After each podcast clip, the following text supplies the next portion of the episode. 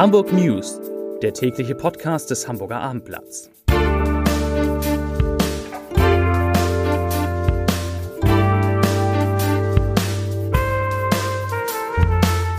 Herzlich willkommen. Mein Name ist Lars Heider und heute geht es um erstaunlich unterschiedliche Corona-Zahlen für Hamburg. Ja, wirklich erstaunlich. Weitere Themen. Ein großes Projekt am UKE startet.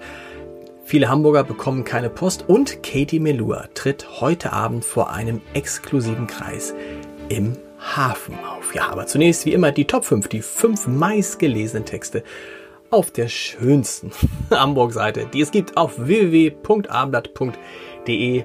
Holen Sie sich heute noch Ihr Abo, das lohnt sich wirklich. Auf Platz 5 wie Berater hinter den Kulissen um die HSV-Talente kämpfen. Auf Platz 4 Retourenbetriebsschließung, was für die Mitarbeiter wegfällt. Retourenbetriebsschließung, wow. Was für die Mitarbeiter wegfällt. Da geht es um Hermes. Auf Platz 3 tödlicher Unfall auf der B75, Frau von Autos überrollt. Auf Platz 2 Corona, viele Neuinfektionen im Norden, dazu gleich mehr. Und auf Platz 1 Warntag 2020, warum manche Hamburger nichts gehört haben. Ja, vielleicht schließe ich da mal gleich an, an diesem Warntag, denn einige haben sich natürlich heute schon erschrocken um 11 Uhr, weil dann in, um 11 Uhr ja alle 131 Sirenen in Hamburg zeitgleich aufgeheult haben. Das war Hamburgs Beitrag zu einem bundesweiten Warntag. Und äh, wer diesen Podcast regelmäßig hört, der wusste das natürlich und der war nicht erschrocken. Und ganz ehrlich, viele haben es gar nicht gehört, denn je weiter man von der Elbe vom Hafen entfernt war, desto weniger laut hat man die Sirenen gehört. Ich habe sie gar nicht gehört. Ich gebe es zu. Und wenn Sie heute keine Post bekommen haben sollten, auch dafür gibt es eine ganz einfache Erklärung. In der aktuellen Tarifauseinandersetzung zwischen der Gewerkschaft Verdi und der Post haben gestern bereits alle Beschäftigten im Briefzentrum Altona für eine halbe Stunde ihre Arbeit niedergelegt. Das klingt jetzt nach keiner so schlimmen Sache. Halbe Stunde ist nicht so viel, aber diese kurze Zeit kann große Auswirkungen auf die Zustellung gehabt haben, denn in Altona wird die Post aus den Straßenbriefkästen auf die verschiedenen Briefträger verteilt und da zählt jede Minute. Also wenn Sie heute, wenn ihr heute keine Post gekriegt habt, dann kommt die morgen oder Sonnabend oder Montag, je nachdem. Zum Corona-Komplex. Die Zahlen, die dort täglich veröffentlicht werden, für Hamburg, die können einen ganz schön konfus machen und deshalb will ich heute etwas länger darüber sprechen. In der offiziellen Statistik des Robert Koch Instituts, da liegt Hamburg heute, was die Zahl der Neuinfektionen auf 100.000 Einwohner gerechnet in den vergangenen sieben Tagen angeht, hinter Bayern, Baden-Württemberg und Berlin auf Platz 4. Nicht schön. Das RKI registriert für Hamburg 11,6 Fälle je 100.000 Einwohner in den vergangenen sieben Tagen. Jetzt kommt's aber. Die Stadt Hamburg selbst gibt auf ihrer Internetseite allerdings einen Wert von 16,9 Prozent an. Damit wäre Hamburg bundesweit auf Platz 1. So oder so sind diese 16,9 je 100.000 Einwohner deutlich mehr als die Werte in den Nachbarländern Schleswig-Holstein, die kommen auf 3,7 und Mecklenburg-Vorpommern, die kommen auf 1,8. Und mit diesen beiden Ländern war Hamburg ja viele, viele Wochen lang gleich auf und immer im einstelligen Bereich. Also das hat sich leider geändert. Wobei selbst die 16,9 Fälle sind immer noch weit entfernt von den 50 Fällen je 100.000 Einwohner, bei denen der Hamburger Senat tatsächlich gezwungen wäre, über erneute Beschränkung des öffentlichen Lebens zu beraten. Und um das Zahlenchaos komplett zu machen, was heißt Chaos? Um die unterschiedlichen Zahlen komplett zu machen, heute sind in Hamburg 73 neue Corona-Infektionen gemeldet worden. Das ist eine der höchsten Zahlen der vergangenen Monate. Und diese Zahl ist zwar auch dem lokalen Ausbruch an der Heinrich-Herz-Schule, über den ich gestern schon gesprochen habe, geschuldet, aber vor allem liegt das an sehr, sehr vielen Einzelfällen in Familien und immer noch ein bisschen an Reiserückkehrern. Gleichzeitig, und jetzt kommt's, ist die Zahl der Covid-19-Patienten in Hamburgs Kliniken aber wieder gesunken und zwar auf den Wert von 15 und dieser Wert, der verfolgt uns jetzt schon seit vielen, vielen Wochen. Da in den Kliniken ändert sich so gut wie nichts, das ist ja sehr erfreulich, während äh, tatsächlich die Zahl der Corona-Infektionen in Hamburg jetzt deutlich höher sind wieder als vor ein paar Wochen. Habt, haben Sie, habt ihr angesichts der steigenden Corona-Zahlen in Europa eigentlich auch schon eure, Ihre Urlaubspläne für den Herbst geändert? Viele Hamburger machen das tatsächlich. Sie stornieren jetzt oder buchen um. Und besonders hart betroffen davon sind die Kanaren. Normalerweise ja eines der Lieblingsziele der Hamburger in den anstehenden Oktoberferien. Aber die Auswirkungen spüren nicht nur die dortigen Hotels, sondern auch die hiesigen Reisebüros und natürlich der Flughafen. Der rechnet bis 2022 mit einem Verlust von 250 Millionen Euro. 250 Millionen Euro, der zu großen Teilen aus Steuergeldern ausgeglichen werden muss, denn die Hansestadt Hamburg ist mit 51 Prozent der Haupteigentümer des Flughafens.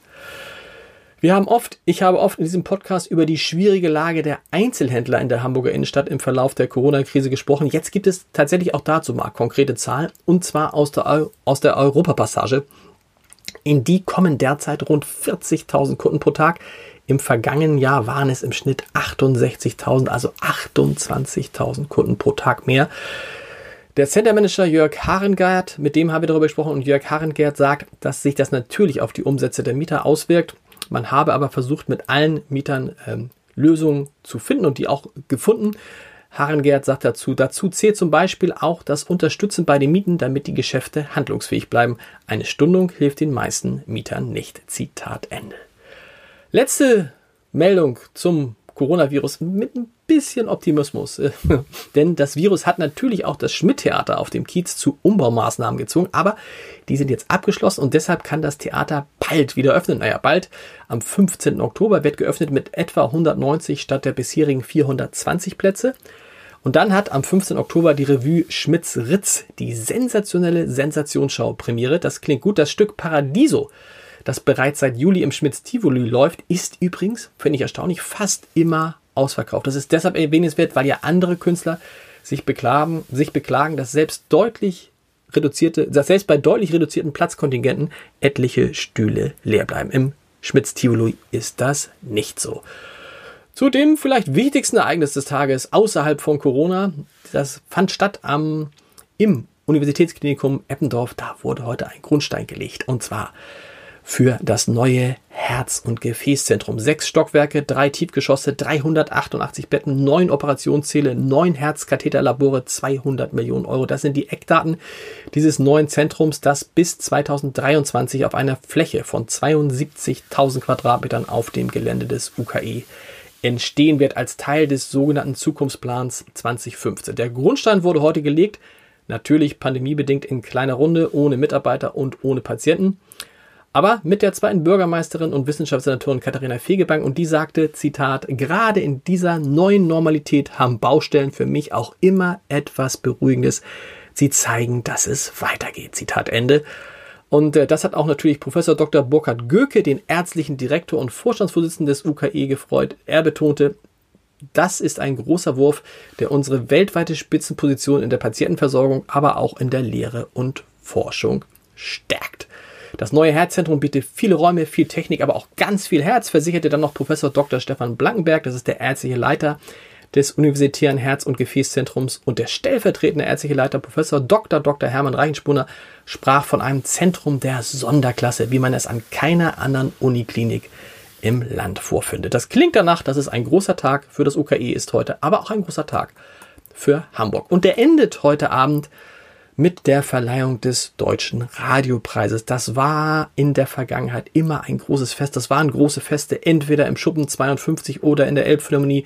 Gern mal mit Superstars wie Sting oder Robbie Williams, die waren alle schon dabei. Heute bei der elften Verleihung wird im wahrsten Sinne des Wortes im kleinen Kreis gefeiert und trotzdem können wir alle live via Stream dabei sein. Das lohnt sich übrigens meistens schon allein wegen der unfassbar lustigen Moderation von Barbara Schöneberger. Außerdem werden heute Abend Katie Milur, Tim Bensko und Milo zu sehen und zu hören sein, entweder im Livestream ab 20.05 Uhr oder auf gefühlt 100 Radiosendern in ganz Deutschland. Also man kann dem Deutschen Radiopreis heute fast so wenig entgehen wie heute Morgen den Sirenen. Ich wünsche allen einen schönen Feierabend, wollte ich beinahe sagen. Gleich kommt noch der Leserbrief des Tages. Also ein, doch einen schönen Feierabend.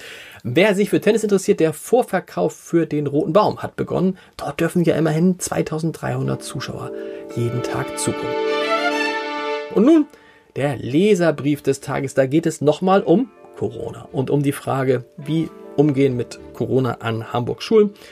Äh, dazu schreibt Birgit Kraft, das ist ein kurzer Leserbrief, aber darf ich diesen Namenswitz einmal machen? Ein kraftvoller Leserbrief. Denn Birgit Kraft schreibt, was ist das für ein Rumgehühner? Es gibt doch nur einen Weg. Masken für alle Schüler und Lehrer und zwar im Unterricht sowie auf dem Schulhof von der ersten Klasse bis zum Abitur. Auch den Kleinen ist das durchaus zuzumuten. Dann ist ein für alle Mal Schluss mit Quarantäne für einzelne Schulklassen. Das schreibt Birgit Kraft. Das war der Leserbrief des Tages, das war der Podcast des Tages.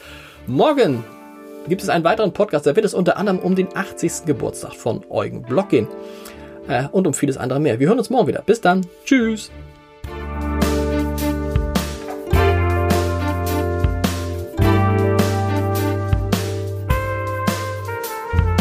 Weitere Podcasts vom Hamburger Abendblatt finden Sie auf abendblatt.de slash podcast.